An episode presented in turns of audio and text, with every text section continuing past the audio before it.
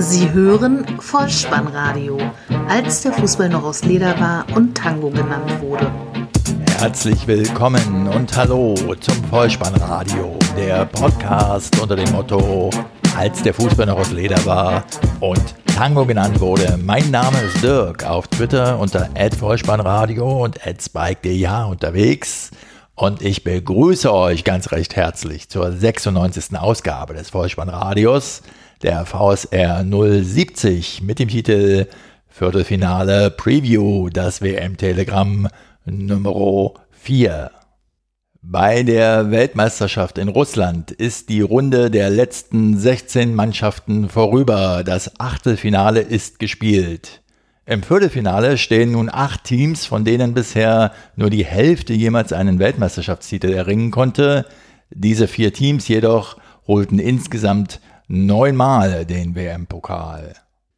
In dieser Episode des Vollspannradios hört ihr einen Ausblick auf die nächsten vier Begegnungen unter Berücksichtigung der größten WM-Erfolge der noch im Turnier befindlichen Teams. Außerdem werden die Spieler genannt, die aus meiner Sicht dafür Sorge tragen könnten, dass es noch weitergehen kann. Und es wird eine Einschätzung abgegeben, wer ins Halbfinale einziehen wird. Viel Spaß. Das Weltmeisterschaftstelegramm. Zwei spielfreie Tage stehen uns bevor bei der Weltmeisterschaft in Russland. Der Tag der Aufnahme, 4.7. und auch morgen wird nicht gespielt. Das heißt, es geht erst am 6.7. um 16 Uhr mit der ersten Viertelfinalbegegnung Uruguay gegen Frankreich wieder los. Ihr habt also genügend Zeit, diesen und andere Fußball-Podcasts zum Thema zu hören. Bevor wir mit dem Ausblick auf die Viertelfinalbegegnungen beginnen, möchte ich noch zwei Anmerkungen zur deutschen Fußballnationalmannschaft machen. Zum einen, Jogi Löw hat am gestrigen Tag verkündet, dass er Bundestrainer bleiben möchte. Und egal wie und ob er sich nun in der Zukunft neu erfinden wird oder welche tiefgreifenden Änderungen im Team und im Umfeld vor sich gehen, eines denke ich, ist jetzt schon festzuhalten. Ich denke, es wird künftig für jedweden Nachfolger im Amt des Bundestrainers einfacher, selbst bei einem vorzeitigen WM aus in eben diesem Amt zu bleiben. Denn auf der anderen Seite wird es für den DFB zukünftig deutlich schwieriger, eine ordentliche Begründung zu finden für eine Entlassung nach einem vorzeitigen WM-Ausscheiden, wenn doch immer die Gegenrede kommen könnte, ja, Yogi Löw konnte doch auch selbst nach dem Nicht-Überstehen der Vorrunde Bundestrainer bleiben.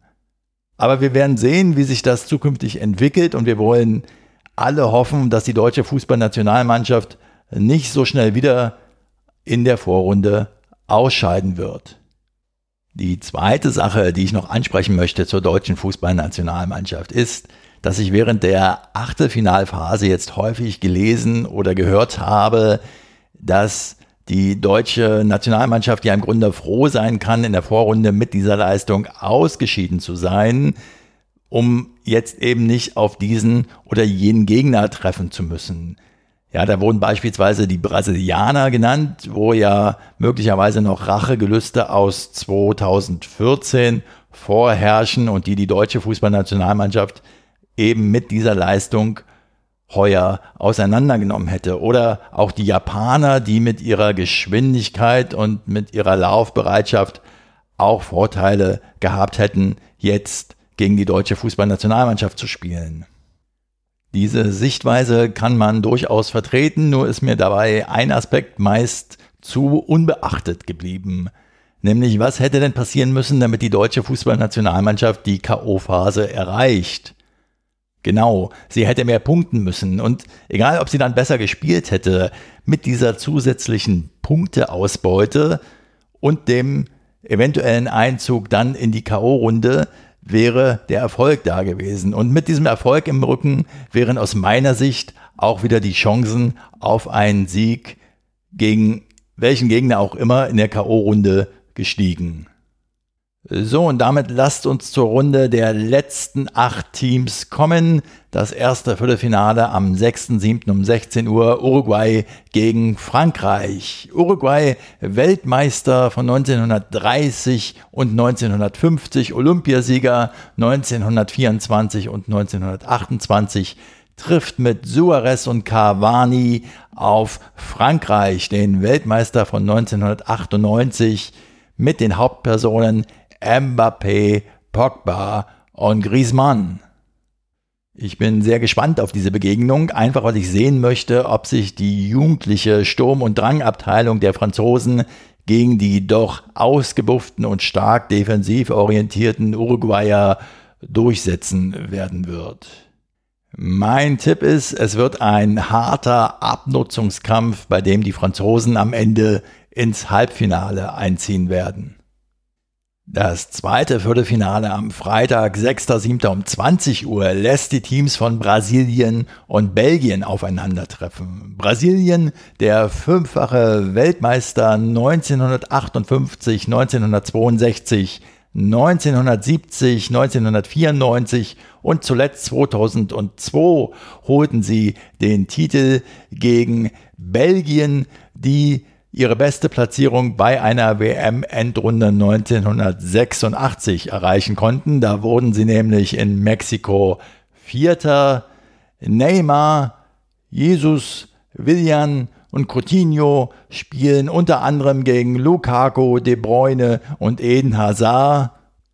Und auch auf diese Begegnung freue ich mich riesig, denn für mich stellen sich die Belgier als sehr, sehr hungriges Team dar und ich möchte einfach erleben, ob sie sich mit ihrem Elan gegen einen doch mit allen Wassern gewaschenen Marcelo, der hoffentlich auf der Seite der Brasilianer wieder spielen kann, durchsetzen werden. Mein Tipp ist allerdings, dass am Ende die Brasilianer ins Halbfinale einziehen.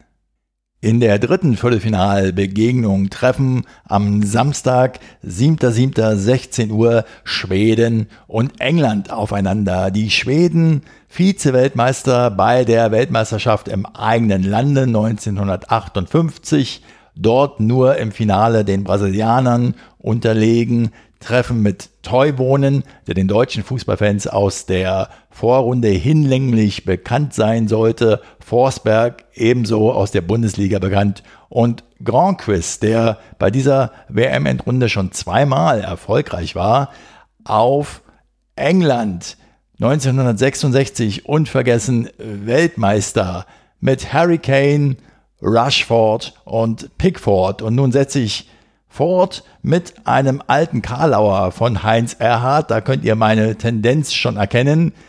Der geht nämlich so, fährt der alte Lord fort, fährt er nur im Ford fort. Die Engländer hatten, denke ich, ihren WM-Moment jetzt im Achtelfinale durch das gewonnene Elfmeterschießen gegen Kolumbien. Damit haben sie eine Zeitenwende eingeleitet und ich denke, das reicht ihnen zunächst, so dass ich den Schweden den Sieg zutrauen werde und ich glaube, dass die Skandinavier ins Halbfinale einziehen werden. Die letzte Viertelfinalbegegnung bei dieser WM-Endrunde ist dann dem Gastgeber vorbehalten. Am 7.7. um 20 Uhr trifft Gastgeber Russland auf Kroatien. Die russische Fußballnationalmannschaft, die bei dieser WM-Endrunde im eigenen Lande das erste Mal eine K.O.-Phase erreicht hat und nun sogar schon im Viertelfinale steht, trifft mit Cherichev, Golovin und ihrem charismatischen Trainer Cherchesov, der mich ja immer so ein wenig an die Comics Vater und Sohn erinnert, des Zeichners Erich Osa. Ich habe das neulich auch mal vertwittert die treffen also auf Kroatien. 1998 Dritter der Weltmeisterschaftsendrunde in Frankreich und mit Modric, Rakitic, Mandzukic und Rebic steht eine starke Offensive den russischen Gastgebern gegenüber. Und auch auf diese Partie bin ich gespannt wie ein Flitzebogen, denn ich glaube nämlich, dass Kroatien genau das richtige Team ist, um in einer KO-Phase auf einen Gastgeber zu treffen. Die erwecken mir nämlich den Eindruck, dass es ihnen relativ egal ist, ob sie nun gegen den Gastgeber oder gegen irgendein anderes Team spielen. Sie hauen eh alle weg und entwickeln durch die Begegnung eben mit diesem Gastgeber eher noch zusätzliche Motivation. Ich glaube also, dass auch Kroatien ins Halbfinale einziehen wird. Das war es an dieser Stelle mit dem Ausblick auf die Viertelfinalbegegnungen. Und wenn meine Einschätzungen Wirklichkeit werden sollten, dann können wir uns alle auf die Halbfinalbegegnungen Frankreich gegen Brasilien und Kroatien gegen Schweden freuen. Damit sind wir am Ende dieser launigen Vorschau angelangt und wenn es euch gefallen hat, dann lasst es mich wissen über die diversen Kanäle, die ihr alle auf der Vollspannradio Website unter bolzenundruppen.potspot.de finden könnt. Abonniert diesen Podcast, denn so verpasst ihr keine weitere Episode. Empfehlt ihn euren Bekannten und Verwandten weiter. Ich sage an dieser Stelle vielen Dank für eure Zeit und für eure Aufmerksamkeit und verabschiede mich auch heute wieder mit dem Hinweis für den Fall, dass ihr die Kugel mal wieder im Netz unterbringen wollt. Kopf, Innenseite, Außenriss und Hacke. Nein, nur mit dem Vollspann geht er rein. Vielen Dank. Ciao. Sie hörten Vollspannradio. Vollspannradio. Vollspannradio. Vollspannradio. Vollspannradio. Vollspannradio.